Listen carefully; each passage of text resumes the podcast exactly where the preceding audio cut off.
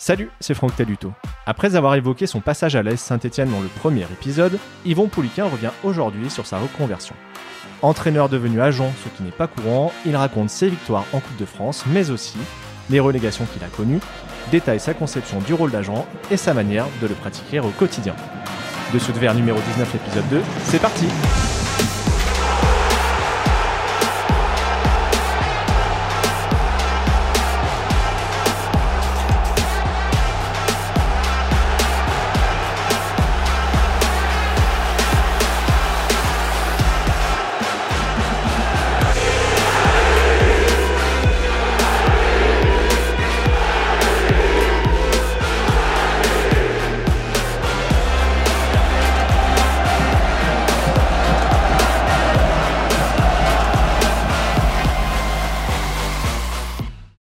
après votre passage à Saint-Etienne, vous avez joué donc 5 ans à Strasbourg jusqu'en 1996. Et puis vous êtes ensuite devenu entraîneur. Alors avec des succès, des échecs, on va en parler. Mais euh, pour commencer, est-ce que cette reconversion était une évidence pour vous, une, vocation? Oui, j'ai commencé à passer mes diplômes d'entraîneur à l'âge de 24 ans, si mes souvenirs sont bons. Donc, euh, oui, j'envisageais, euh, j'envisageais une reconversion en tant qu'entraîneur, principalement auprès des jeunes. Bon, euh, c'est ce que j'ai, c'est par là que enfin non, c'est pas par là que j'ai commencé, puisque je suis devenu entraîneur adjoint à Strasbourg pendant une saison. Mais par la suite, oui, c'est au centre de formation de, de, Strasbourg que je suis allé et c'était euh, mon ambition et, l'envie que j'avais, oui, c'était de travailler avec des jeunes principalement. Après, les aléas ont fait que, que je suis passé chez les pros.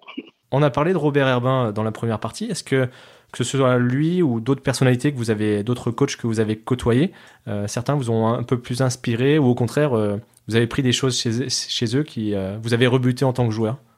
J'ai pris des choses chez tous les entraîneurs que j'ai pu côtoyer. Le, le, premier que j'ai pu côtoyer, qui s'appelait Dusan Nemkovic, qui était un Yougoslave à Brest,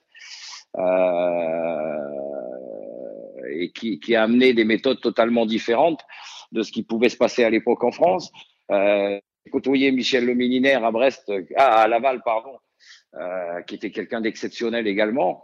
Par la suite, Robert Herman, tous les entraîneurs que j'ai pu côtoyer m'ont amené des choses et, et, m'ont permis de, progresser dans mon dans mon futur métier d'entraîneur. Donc euh, donc voilà. Après, je suis euh, je suis resté moi-même. Je suis resté Yvon Pouliquin avec mes convictions, mes envies, ma manière de faire. Mais c'est vrai que tous les entraîneurs que j'ai pu côtoyer m'ont amené quelque chose. Je l'ai dit au départ, vous avez connu des succès et des échecs. Alors on va commencer par le, par le positif, et c'est pas rien, puisque vous avez gagné la Coupe de France deux années de suite, 2001-2002, avec deux clubs différents, Strasbourg et Lorient. C'était quoi votre recette? J'ai toujours considéré que les coupes appartenaient aux joueurs plus qu'aux entraîneurs, euh, parce que les coupes, c'est ce qui permet de garder un groupe sous, sous pression tout au long de la saison, de permettre à certains de jouer euh, qui, qui n'ont pas forcément du temps de jeu en championnat de pouvoir en, en, avoir en coupe et, et, ça crée une émulation au sein d'un groupe, les couples, lorsqu'on a le, la, chance de pouvoir aller assez loin. Donc, il euh, n'y a, a, pas de recette, c'est la volonté des joueurs euh, d'aller jusqu'au bout d'une aventure humaine qui est assez, qui est assez exceptionnelle lorsqu'on se retrouve au Stade de France. Donc, euh, bah, je l'ai vécu de manière assez, assez exceptionnelle quand même, parce que quand on a l'occasion d'aller euh, trois fois au Stade de France en, en, en, une saison quasiment, puisque ça a été sur deux, à cheval sur deux saisons, mais ça, ça fait un an, un an pratiquement jour pour jour. J'ai été trois fois au Stade de France pour pour jouer trois finales. Bon, c'est quelque chose qui, qui marque à jamais la vie de la vie d'un entraîneur, mais aussi la vie des joueurs lorsqu'on lorsqu'on évolue comme c'était le cas à Strasbourg ou, ou, ou, à Lorient, euh, on sait pertinemment que l'occasion ne se renouvellera peut-être pas de sitôt. Donc, donc il faut vivre ces moments-là et, et surtout savourer ces, ces, ces moments-là. Oui, je parlais de recettes puisque j'ai pas mentionné qu'avec Lorient, la même année, vous avez aussi joué euh, la finale de la, la finale de la Coupe de la Ligue, ouais. qui doit être assez rarissime, j'imagine, dans l'histoire. Oui, bon, Paris, euh, Paris ces dernières saisons a pour habitude de, de, de jouer les deux, mais bon, c'est vrai qu'à l'époque c'était c'était rarissime. Puisqu'on parle de Lorient, vous y avez dirigé euh, plusieurs anciens verts. Je vais citer Anthony Gauvin, Thierry Swaguel et un futur, Pascal Feinduno. Vous gardez quel souvenir de, de ces trois joueurs? Euh, de très bons souvenirs, tant sur le plan humain que, que footballistique, avec un phénomène, un phénomène qui s'appelle Pascal Faiduno. Euh, c'était quelqu'un de un petit peu dans le registre de, de Lubo. C'était un instinctif, c'était quelqu'un qui était capable de réaliser des choses avec un ballon que peu de choses sont, que peu de, de joueurs sont capables de faire. Et, et, dans la vie de tous les jours, c'était aussi euh, parfois un régal et, et, parfois pour un entraîneur aussi l'occasion de pouvoir se tirer les cheveux parce qu'on savait pas ce qu'il allait nous faire. Quoi. Voilà, c'était Pascal. C'était un trio. Il y avait Darcheville et Croupi. Donc euh, j'en avais trois qu'il fallait surveiller comme le lait sur le feu. Oui. mais, par contre, qui était capable de vous rendre aussi sur le terrain euh, et, de faire des choses exceptionnelles sur le terrain. Donc, euh, donc quand ça se passait bien sur le terrain, on pouvait, on pouvait, je dirais, fermer les yeux sur, sur certains écarts.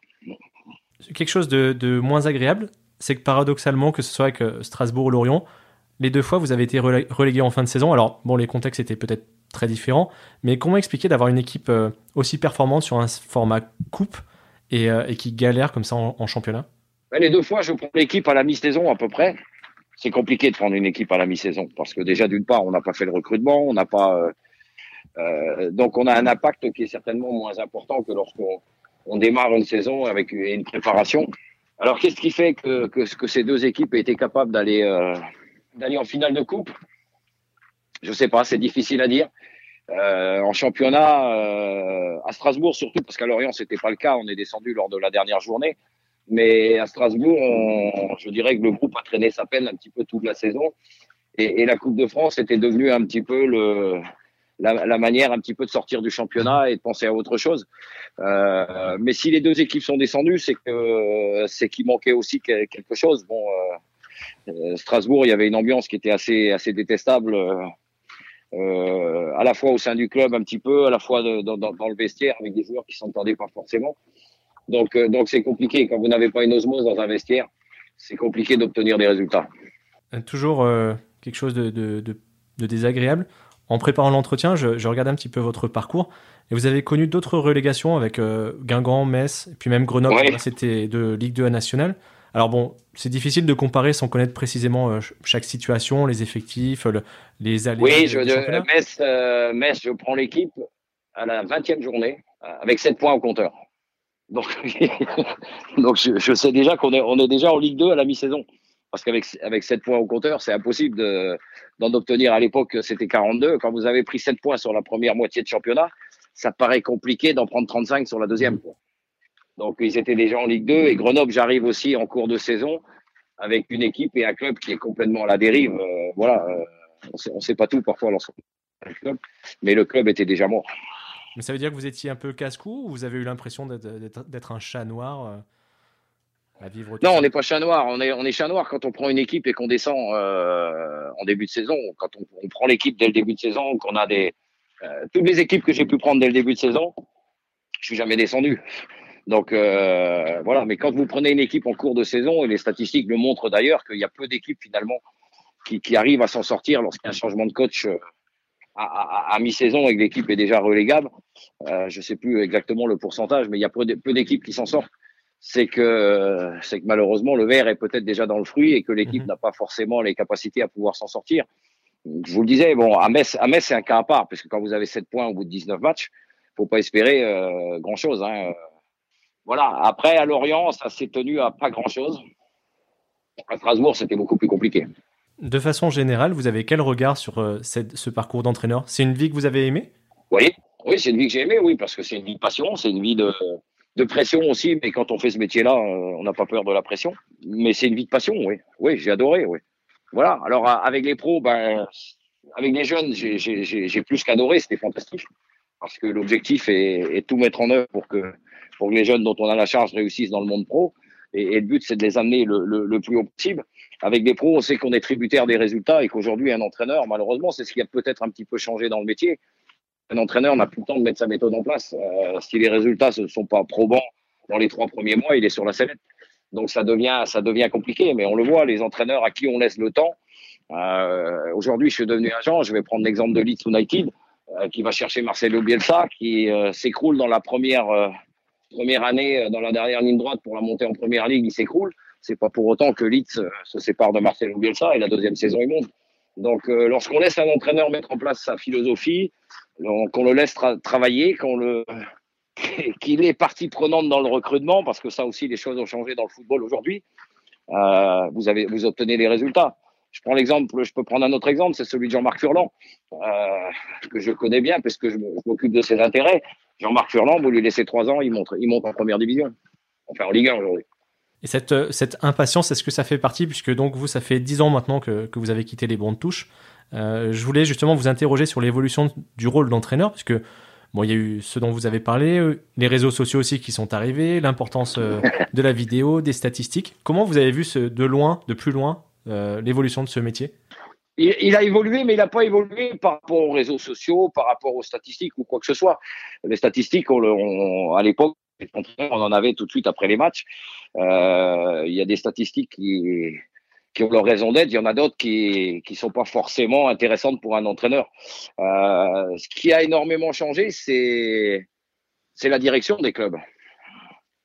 Euh, c'est qu'aujourd'hui, on ne laisse plus, je vous le disais tout à l'heure, on ne laisse plus le temps à l'entraîneur de mettre en place sa méthode et, d'obtenir des résultats. Donc euh, aujourd'hui, on est sur euh, avec énormément de clubs en France euh, qui n'ont pas de projet. C'est un projet à court terme, voire même à très court terme l'objectif est d'obtenir des résultats. Il faut obtenir des résultats tout de suite. Mais on peut le constater, les clubs qui marchent bien, ce sont des clubs qui ont mis en place une politique, qui ont mis en place un projet et qui s'y tiennent, avec des entraîneurs qui restent en place. Il euh, n'y a pas de secret. Hein. Aujourd'hui, Lille a des résultats. Galtier, il est là depuis longtemps. Euh, et d'autres clubs, euh, je vais fâcher les Stéphanois, l'Olympique lyonnais, même si c'est plus compliqué un petit peu ces dernières saisons. Mais lorsqu'ils ont obtenu des résultats, dans les, années 90-2000, c'était parce que les entraîneurs étaient là, parce qu'il y avait un projet et et qu'ils n'ont jamais dérogé à ce projet. D'accord. Et pour finir sur cette partie entraîneur, je le disais, ça fait maintenant 10 ans que vous avez quitté les bandes de touche. C'était un, choix ou une absence d'opportunité? Ni l'un ni l'autre. C'est que lorsque Grenoble a déposé le bilan, j'ai décidé de ne pas reprendre une équipe en cours de saison, justement pour les raisons dont, je, parlais tout à l'heure. J'avais pas envie de reprendre une équipe en, cours de saison parce que c'est extrêmement compliqué. Donc j'avais dit, je, passe une année et je vais me balader à droite et à gauche voir des entraîneurs travailler. Et puis par le même temps, je vais passer mon diplôme d'entraîneur, de d'agent sportif parce que c'est une chose qui qui m'avait titillé à la fin de ma carrière aussi parce que j'avais été contacté par des agents qui voulaient que je les, rejoigne, mais j'étais pas j'étais pas prêt à ce moment-là. Donc je me suis dit, je vais passer la licence, on sait jamais, puis ça me fera passer le temps et, et, replonger un petit peu dans les, dans les études. et, et j'ai obtenu la licence, euh, j'ai pris ma licence d'agent et j'ai et, j'ai eu des opportunités à ce moment-là. Voilà, j'ai eu des opportunités à ce moment-là et j'ai fait le choix tout simplement de, de, de devenir agent plutôt que de repartir euh, que de repartir entraîneur alors que alors que j'avais la possibilité de le faire. vous m'avez tendu la perche pour, pour euh, la transition, puisque le, rôle d'agent, c'était la dernière partie que je voulais, je voulais aborder avec vous. Euh, vous avez donc créé votre société en 2013, euh, me semble-t-il. Qu'est-ce qui vous intéressait dans, ce rôle d'agent que vous connaissiez forcément déjà? Ce qui m'intéressait, c'était. Alors, je suis un agent un peu particulier parce que vous le disiez tout à l'heure, je suis le seul à avoir été à la fois joueur, directeur de centre de formation et entraîneur. Et lorsque j'ai commencé, j'ai commencé justement en allant recruter entre guillemets des jeunes joueurs. Et, et ce qui m'intéressait, c'était de retrouver un petit peu ce que j'avais pu connaître lorsque j'étais entraîneur en formation, c'est-à-dire euh, tout mettre en œuvre pour faire réussir les, joueurs, c'est-à-dire leur donner, les conseiller de la meilleure manière qui soit pour qu'ils réussissent dans le, dans le métier de footballeur professionnel. Et le tout avec, euh, avec des entraîneurs qui, s'en occupaient, parce que j'avais la chance de pouvoir connaître la majorité des entraîneurs dans les clubs. Donc c'était de faire un travail euh, à la fois personnel avec les joueurs, mais aussi en collaboration avec leurs entraîneurs pour euh, permettre aux joueurs justement d'être d'être le plus performant sur le sur le terrain et puis de, de signer un jour son un contrat professionnel. Donc euh, c'était ça un petit peu l'objectif. D'accord. Alors vous avez évoqué plusieurs points sur lesquels je voulais revenir plus en détail, mais je voulais commencer par vous-même directement. Est-ce que vous aviez un agent du temps où vous étiez joueur? Ouais. Oui, oui, j'ai eu un agent tout au long de ma carrière, le même. Voilà. Euh, alors la différence, c'est que euh, aujourd'hui, c'est vrai que les joueurs s'appuient énormément parfois sur leur argent, sur leur argent, pardon, pour euh, pour un petit peu tout et n'importe quoi. Hein. Euh, ce qui n'est pas forcément le cas de mes joueurs d'ailleurs. Mais, mais à l'époque, je devais avoir mon agent, allez, deux fois par an au téléphone, voilà, pour les vœux, puis en fin de saison pour savoir ce qu'on allait faire. Mais oui, j'ai eu un agent tout au long de ma carrière. Ouais. Et de cette relation, est-ce que vous aviez retiré des choses positives, négatives, que, en vous disant, bah, maintenant que je suis agent, je vais faire ça ou au contraire, je ne vais pas faire ça? Les choses positives, c'est que c'est qu'il était performant pour le, en, termes de négociation de contrat. Donc ça, c'est un point positif. Voilà, c'est un point positif. Euh, après, le négatif, c'est que sportivement, non, il, il n'avait strictement rien à m'amener. Donc, euh, donc, mais bon, il tenait son rôle parfaitement, puisque ce que je lui demandais, c'était d'être performant sur, sur le plan des négociations, et là-dessus, il était. Comme vous l'avez dit, la passerelle entre entraîneur et agent, elle est assez, assez peu empruntée. Comment est-ce que la profession vous a accueilli quand vous avez démarré? Pas forcément bien. voilà. Non, non, c'est vrai en plus. Enfin, pas forcément bien. Euh, Aujourd'hui, euh, à l'époque, on disait qu'un agent, avant qu'il arrive à se faire, je dirais, un réseau et, et, une légitimité, il lui faut cinq ans. Et on n'est pas loin de, c'est pas loin d'être le cas. Alors j'ai mis un peu, un peu moins de temps, mais, mais c'est vrai que j'étais pas forcément, euh, comment vous dire, euh, c'est pas que j'étais mal vu, mais disons que je pense que ça a fait un petit peu bizarre à certains entraîneurs lorsque je les, les appelais pour leur présenter un joueur. Euh, certains m'ont pas forcément pris au sérieux au début, ouais. voire même les directeurs sportifs. Voilà. les choses ont changé depuis. Et les agents en eux-mêmes? Oh, Les agents, j'ai jamais eu de, j'ai jamais eu, j'ai jamais eu de, de, de, réels problèmes avec eux. Voilà. Euh, Aujourd'hui, les agents, euh, lorsque vous, savez, lorsque vous avez de bons joueurs, les agents, ils viennent essayer de vous les piquer. Donc les choses n'ont pas évolué. On essaye toujours de, venir me piquer mes joueurs. Ça veut dire aussi que je me trompe pas forcément sur euh, les joueurs que je choisis. Mais bon, non, j'ai pas de problème particulier avec les agents. Non, non, je m'entends même très bien avec certains d'entre eux. Au-delà de, l'œil qu'il faut pour, quand même repérer les, jeunes talents, c'est une profession qui demande pas mal de connaissances en droit, en juridique, etc. Est-ce que vous vous souvenez comment ça s'est passé pour vous de vous remettre peut-être dans les bouquins ou dans les, dans les formations? Ah, bah, un peu dur au départ, hein, mais mais voilà, euh, quand on a décidé de faire quelque chose, et, euh, lorsqu'on est a été sportif professionnel, de toute manière, lorsqu'on démarre quelque chose, on a envie d'aller au bout et on a envie de réussir. Donc on y met les moyens. Donc j'ai mis les moyens. Voilà, j'ai travaillé, j'ai euh, à raison de 6 à 8 heures par jour pendant pendant 6 à 8 mois et pour obtenir le diplôme. Donc euh, donc j'ai rien laissé au hasard. Voilà. Mais c'est difficile, difficile et pas difficile parce que lorsqu'on passe les diplômes d'entraîneur, et, et, et, Dieu sait que c'est long et encore plus long aujourd'hui. Bon, on replonge aussi dans les dans tout ce qui est règlement, dans tout ce qui est euh, anatomie et tout ça. Donc euh, donc c'est des choses qui euh, voilà aujourd'hui c'était c'était sur le droit. Donc euh, c'est vrai que c'était des choses que je ne maîtrisais pas forcément, mais mais je m'y suis replongé sans trop trop de difficultés quand même. Vous parliez de votre vocation à plutôt travailler quand même avec des, jeunes joueurs. Et effectivement, j'ai regardé la liste de ceux dont vous gérez les intérêts sur votre site internet. Et je dois avouer qu'à Paris, Lannes Mélier, qui est le, le gardien aujourd'hui de Leeds en, en première ligue, j'en connais pas beaucoup et la plupart sont, sont très jeunes. Euh, ouais, oui, encore, ils figurent pas tous sur la liste. Donc euh, voilà, donc il y a des, il y a, oui, oui, il y a des très très jeunes joueurs. Bon, il y a Adrien faire aussi à Rennes, oui. euh, qui, qui, qui aujourd'hui est en train d'exploser. Voilà, c'est des garçons dont je m'occupe depuis 4 à 5 ans. Donc qui, grandissent au, fil des saisons et, qui aujourd'hui arrivent sur le devant de la scène. Et puis il y en a d'autres qui, je pense, vont arriver très très rapidement aussi dans les, dans les prochains mois. Qu'est-ce qui vous plaît justement d'être sur ce, créneau d'accompagner des, joueurs en développement comme ça? Ben, Ce qui me plaît justement, c'est, alors c'est moins le cas aujourd'hui, c'est d'aller les voir jouer très régulièrement, euh, c'est de pouvoir les conseiller sur, euh, sur les progrès à faire, sur les choses à corriger. Euh, c'est de leur donner les tuyaux que moi j'ai pu recevoir tout au long de ma carrière, que ce soit avec les avec les entraîneurs, les différents entraîneurs que j'ai côtoyés, euh, pour qu'ils soient de plus en plus performants euh, et qu'ils arrivent au plus haut niveau.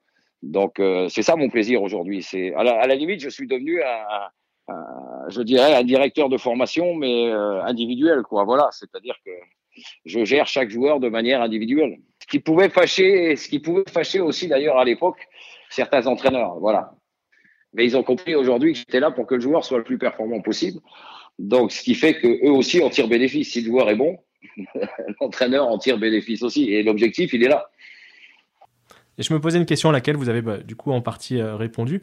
Vous avez des relations justement avec les entraîneurs de vos joueurs pour euh, faire le point sur le, oui. la situation des uns, des autres euh Oui, très très régulièrement, ouais. Ouais, ouais, très très régulièrement, pratiquement tous les tous les trimestres, voire même parfois euh, même parfois euh, plus régulièrement lorsque ce sont de jeunes joueurs qui, qui, qui démarrent. Euh, voilà, parce que parce que je souhaite absolument savoir comment ils sont, euh, Est-ce qu'ils n'éprouvent pas des problèmes lorsque vous démarrez en pro C'est pas toujours facile. Euh, certains peuvent éventuellement s'enflammer. Et il faut que je le sache, voilà, pour éventuellement les faire redescendre très rapidement sur terre. Donc oui, oui, j'ai des relations très très régulières avec des entraîneurs. D'autant plus, euh, comme vous qui travaillez avec des, très jeunes, comment se, passe euh, la, collaboration? C'est vous qui les repérez, qui les démarchez? Ce sont eux qui et, leur famille qui viennent vous voir Comment ça fonctionne? C'est un peu des deux. C'est moi qui généralement les, les, repère et puis par la suite, il, m'est arrivé aussi que ce soit les familles qui, qui, qui, viennent me voir et qui rentrent en contact avec moi. Mais dans la majorité des cas, c'est moi qui les ai, qui les ai repérés. Et comment se fait la décision justement de, travailler ensemble? Est-ce que vous les rencontrez euh, seuls avec leurs parents pour euh, sentir un petit peu l'aspect humain? Euh, Comment ça fonctionne? Oui, bah, généralement je rencontre, je rencontre même pas le joueur parce que je veux pas avoir affaire au joueur, surtout, surtout lorsqu'il est mineur. Donc, donc je rentre en contact avec leurs parents, je rencontre leurs parents et le joueur, bien sûr. Et puis euh, voilà, parce que je considère que la relation entre l'agent et, et, et, et, le joueur et les parents, ça doit être une relation de confiance.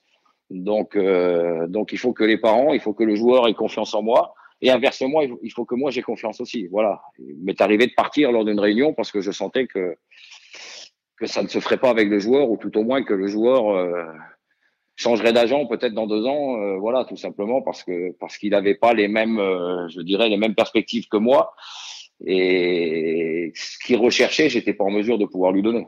Voilà, tout simplement. je voulais vous, le demander justement dans le discours ou, dans les choses qui vous sont dites, il y, a, des choses rédhibitoires pour vous? Je vends pas du rêve, je vends la réalité. Donc euh, le football, contrairement à ce que les gens pensent, c'est quelque chose de, très très très difficile. Il y a il y a, il y a énormément, euh, je dirais, de joueurs en formation et finalement, il y a très peu, très peu d'élus à l'arrivée. Donc, euh, donc je ne suis pas quelqu'un qui vend du rêve. Voilà, je, je, je, dis aux parents, je dis aux joueurs tout ce qu'il va falloir faire pour arriver au plus haut niveau. Certains y arriveront, d'autres n'y arriveront pas. Euh, certains seront obligés de, prendre des chemins un petit peu détournés. Euh, et c'est à moi d'être là à ce moment-là, justement, pour trouver la bonne solution pour que le joueur euh, même s'il ne réussit pas dans son club formateur, réussisse par le biais d'une autre, d'une autre trajectoire. Et ça arrive de plus en plus.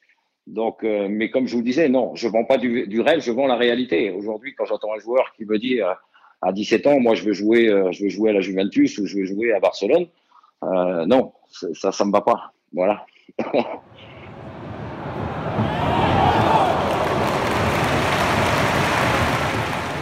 C'est un métier euh, dont l'image peut être parfois floue, qui est l'objet de fantasmes, de, suspicions. Euh, est-ce que vous le comprenez et comment vous le vivez? Oui, je le comprends, oui. Oui, je le comprends, oui, parce que parce qu'il y a certains qui, comme je vous le disais tout à l'heure, euh, vont vendre du rêve. Il y en a certains qui cherchent à, faire du chiffre. Il faut, dire les choses telles quelles, et sans se soucier forcément des garçons dont ils s'occupent. Voilà, ce qui leur importe, c'est le montant de la commission et un autre.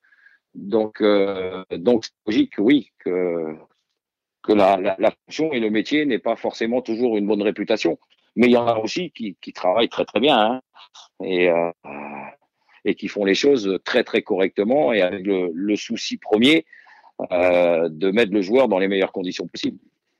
La différence qu'il peut y avoir par rapport à certains agents, c'est que lorsque moi je présente un joueur dans un club, euh, je vais le présenter parce que je sais que le profil du joueur correspond parfaitement euh, à la fois au style de jeu de l'équipe et à la mentalité de l'entraîneur. Voilà, chose que ne font pas peut-être pas mal d'agents. C'est-à-dire que moi, ce qui m'apporte, c'est que c'est de placer le joueur au meilleur endroit, là où je sais que l'entraîneur va lui faire confiance, parce que tout simplement, euh, le joueur correspond à la fois à l'entraîneur et au style de jeu que l'équipe propose. Voilà, il m'arrive de refuser, de dire au club, non, je vous enverrai pas ce joueur-là.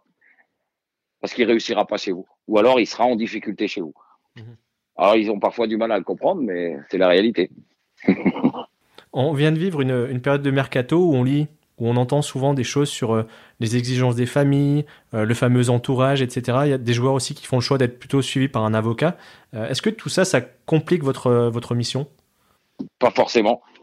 Pas forcément. Alors après, oui, il y a des familles, euh, oui, qui vont s'entourer d'un avocat pour, euh, pour discuter, qui vont gérer leur fils euh, par eux-mêmes.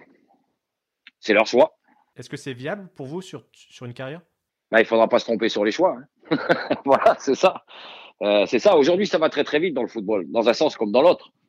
Euh, c'est-à-dire que vous pouvez très bien être entre guillemets décrié euh, à, un moment donné et six mois plus tard être, mis sur un piédestal. Donc les choses vont extrêmement vite. Les salaires ont,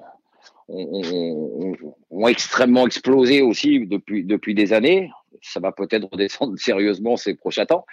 Mais, euh, mais l'argent a pris une part prépondérante aussi, oui. Et aujourd'hui, euh, c'est vrai que les, les, jeunes joueurs rêvent d'une d'une carrière à la Messi, à la Ronaldo, avec euh, avec le côté le côté financier qui va avec.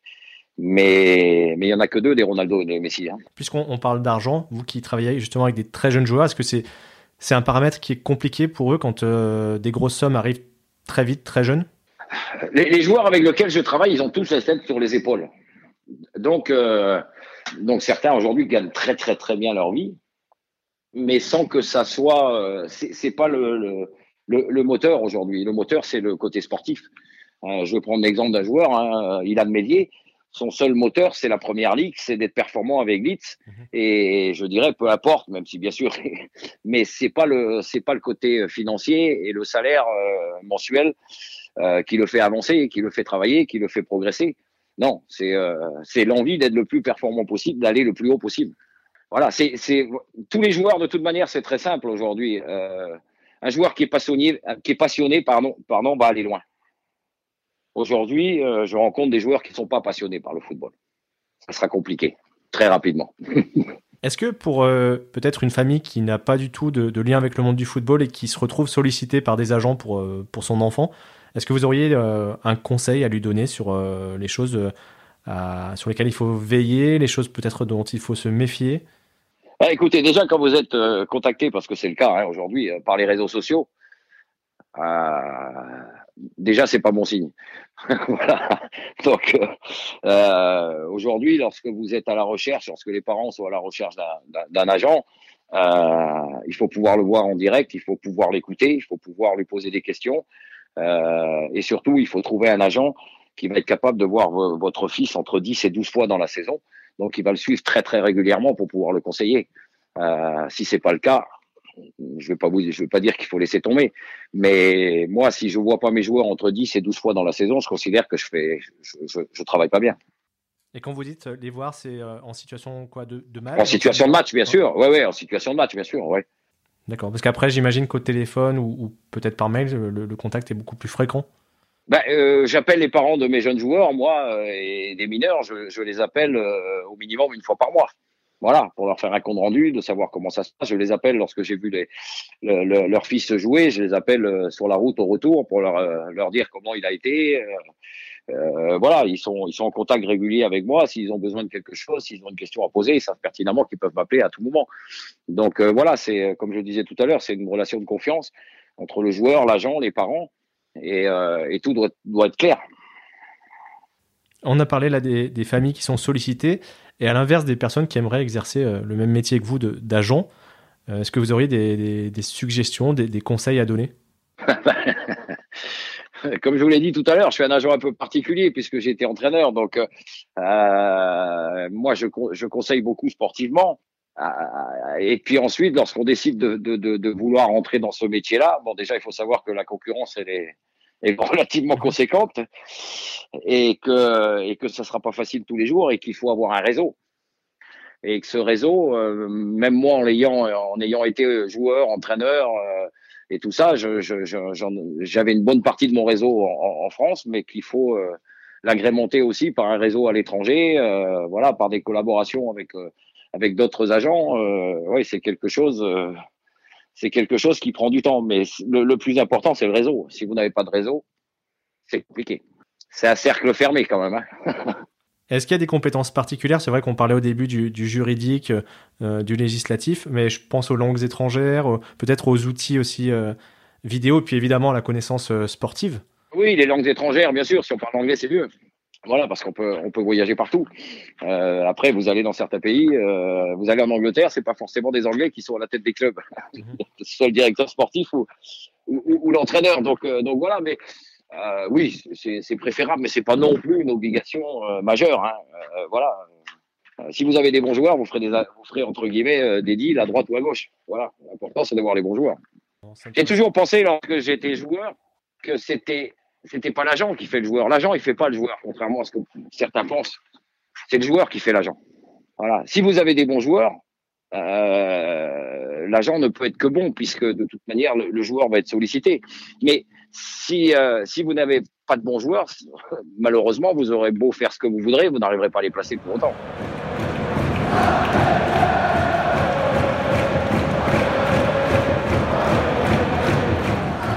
Et justement, vous avez, vous l'avez dit tout à l'heure, vous vous occupez donc d'un Stéphanois qui est Lenny Montfort, me semble-t-il. Oui, c'est ça. Comment se passent les, rapports avec votre ancien club? Il se passe bien, relativement bien. Euh, après, je suis quelqu'un qui dit les choses. Donc, si je suis pas satisfait de la manière dont sont gérés mes joueurs, je leur dis aussi, mais ça, ça reste entre nous. Voilà. Mais, euh, mais comme je disais tout à l'heure, oui, comme je suis proche à la fois de mes joueurs et que je, j'appelle très très souvent les clubs pour, euh, pour prendre des nouvelles, pour savoir comment ça va, ça peut m'arriver aussi de, de, non pas de me fâcher parce que je me fâche pas, mais de ne pas toujours être de l'avis des, des, des entraîneurs euh, qui ont mes joueurs. Mais ça se passe bien à l'arrivée, hein, au final. Voilà. Vous avez quel regard, vous qui travaillez notamment avec des jeunes joueurs, sur, euh, sur le travail qui est fait à Saint-Etienne au niveau de la formation? Bah, Je crois que le travail qui est fait à Saint-Etienne, il il porte ses fruits quand même, parce qu'il y a pas mal de joueurs aujourd'hui qui arrivent dans l'équipe de Claude Puel. Euh, il y en a certains qui sont partis, euh, comme Saliba et tout ça. Donc preuve que le, que le centre de formation euh, sort des joueurs. Et je pense que Saint-Etienne, de toute manière, se doit d'avoir un centre de formation performant s'il veut pouvoir exister et, et, retrouver, même si ça sera difficile, parce que de, de retrouver, je dirais, le, les, les, les, premiers rôles dans un premier temps. Mais, mais Saint-Etienne doit absolument, oui, je pense, passer passer par sa formation et avoir un centre de formation performant. Je vais finir par une dernière question centrée sur, euh, sur vous-même. Ça fait maintenant une petite dizaine d'années que, que, vous êtes agent. Est-ce que vous êtes épanoui dans ce rôle et comment vous voyez euh, à l'avenir? Oui, ouais, ouais je, je, je, ça me plaît énormément. Ça me plaît énormément parce que je, je déjà d'une part, je suis resté dans le milieu du football parce que je travaille avec des jeunes joueurs et, et, et que ce travail me, me plaît, que les, les, les conseiller au, au jour le jour, c'est quelque chose qui me, qui me plaît énormément. Et puis, euh, ça me plaît aussi, de, de, les tractations avec les clubs me plaisent aussi. Ouais. Donc, euh, oui, oui, je m'épanouis dans ce métier. Ouais. Et la, la, période Covid, euh, euh, vous embête pas trop justement pour travailler? Si. si, parce que je peux pas aller voir les matchs, parce que je peux pas aller voir, parce que mes jeunes joueurs ne jouent plus.